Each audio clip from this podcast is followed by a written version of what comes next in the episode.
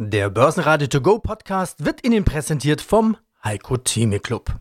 Werden Sie Mitglied im Heiko Theme Club. heiko-theme.de Börsenradio Network AG Marktbericht Der Börsenpodcast Im Börsenradiostudio heute Andi Groß. Flexibilität ist gefragt, sagt der Börsenaltmeister Heiko Thieme heute bei uns im Interview. Seine These, wir haben die Tiefstände noch nicht gesehen.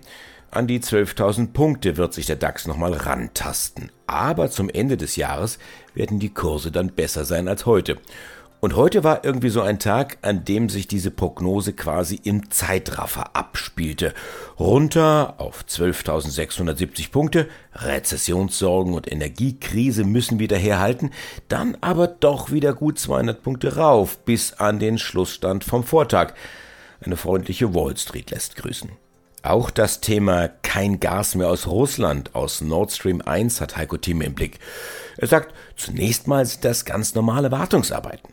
Trotzdem, ob nach den Wartungsarbeiten dann am 21. Juli wieder Gas in Strömen strömt, das bezweifeln offensichtlich viele Marktteilnehmer und auch Volkswirte, auch hartgesottene Volkswirte.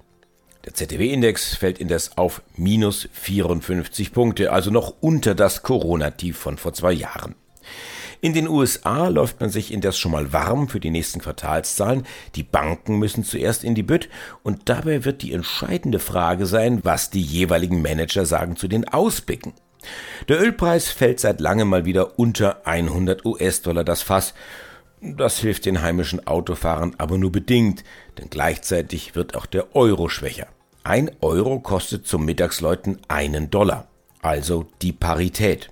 Und das gab's zuletzt im Jahr 2002, vor 20 Jahren.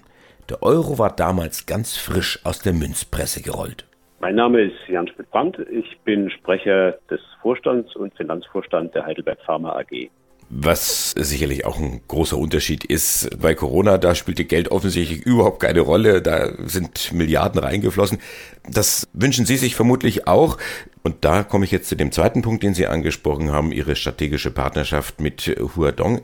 Ja, also Thema Geld ist ein sehr großes Thema und man darf bei der Pandemie auch nicht vergessen, hätten wir nicht äh, Familien wie Hopp oder Strungmann in Deutschland gehabt, die eben die Biotechnologie über 20 Jahre dahin gebracht hatten, wo sie war, Jahren, wäre das alles nicht möglich gewesen. Also man muss einfach mal erkennen, wie wichtig die Finanzierung von Innovation ist, auch in der Phase, wo man jetzt noch nicht morgen gleich sagen kann, da gibt es ein Produkt und da gibt es einen unmittelbaren Nutzen, sondern man muss auf Grundlagen Technologien entwickeln und marktreif machen.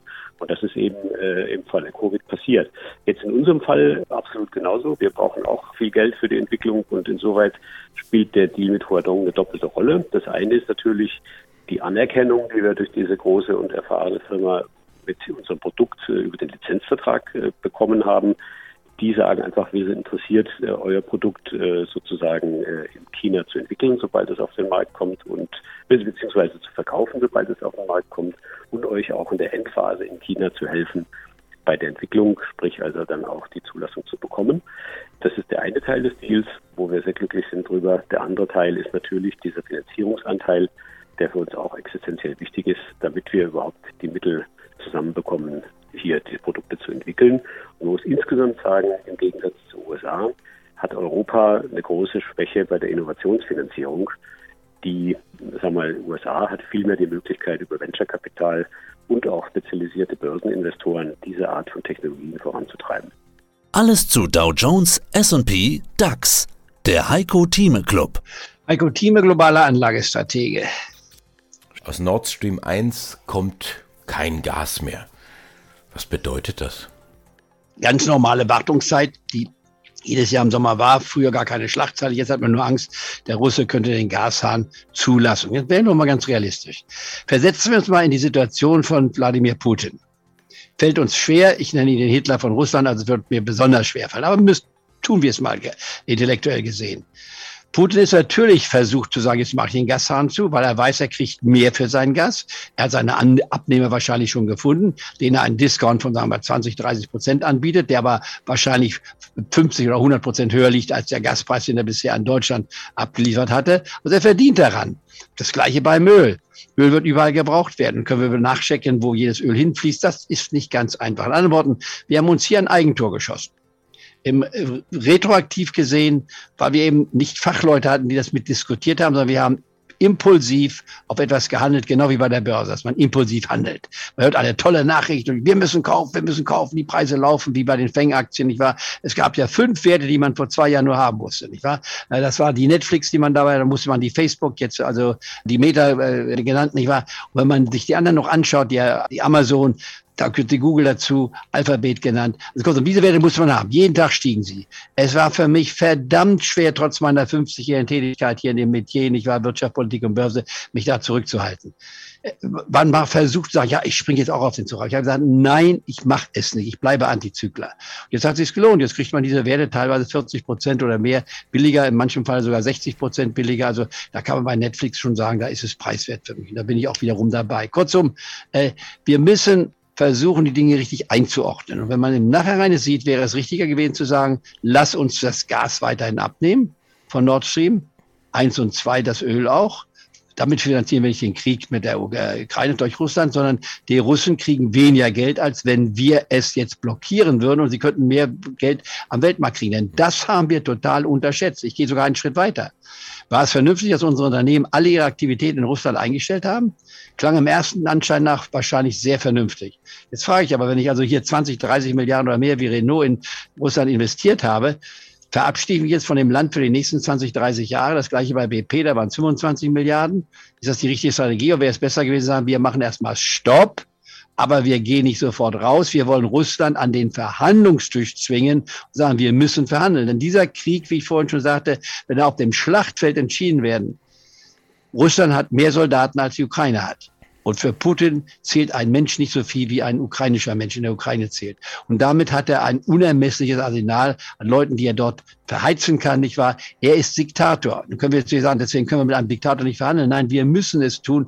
Wir haben auch andere Diktatoren in der Welt, die wir ja auch, mit denen wir verhandeln. Das heißt, wir dürfen hier nicht mit zweierlei Maß messen. Wir müssen uns den eigenen Spiegel vor Augen halten. Ich will da nichts beschönigen. Nur wir kommen hier in eine Krise hinein, die uns übrigens nachhaltig, Deutschland als die Exportnation der Welt, enorm, ich will enorm schaden könnte. Nun neige ich nicht zum Pessimismus, sondern ich suche immer wieder die äh, Chancen zu erkennen. Wir müssen auch die Chancen A begreifen das Risiko erkennen und da aus der äh, aus der Angleichung das Risiko vermeiden und die Chancen aufgreifen, das Beste daraus machen. Ansonsten haben wir eine Problematik, die mein Freund, ich war äh, Vollmeier gerade in einem Interview sagt, da stehen wir da, wo wir 1949 waren und das wollen wir auf keinen Fall tun. Ja, einen schönen guten Tag. Mein Name ist der Markus Mühleisen. Ich bin der Vorstandsvorsitzende von Agrana. Dann sprechen wir weiter über Zahlen. Das äh, erste Quartal des Geschäftsjahres ist rum, ist ja ein Kalenderjahr übergreifend, also 22, 23, 1. März bis 31. Mai. Sie steigern das Ergebnis sehr deutlich, Anstieg von 21 Millionen auf 52 Millionen in etwa. Umsatz stieg ebenfalls auf 886 und da kommen wir von 706. Ähm, haben wir nicht gerade über hohe Energiekosten gesprochen? Wie haben Sie das denn äh, kompensiert?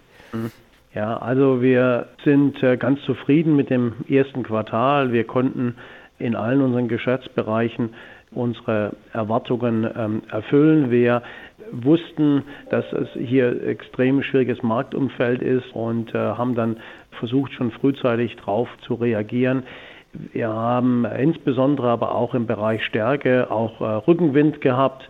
Hier äh, haben uns die sehr hohen Ethanolpreise geholfen und äh, das muss man einfach auch immer mit dazu sehen, dass wir also hier auch dann im direkten ähm, ja, Vergleich mit dem ersten Quartal im Vorjahr doch hier, hier einiges äh, an, an Rückenwind bekommen haben.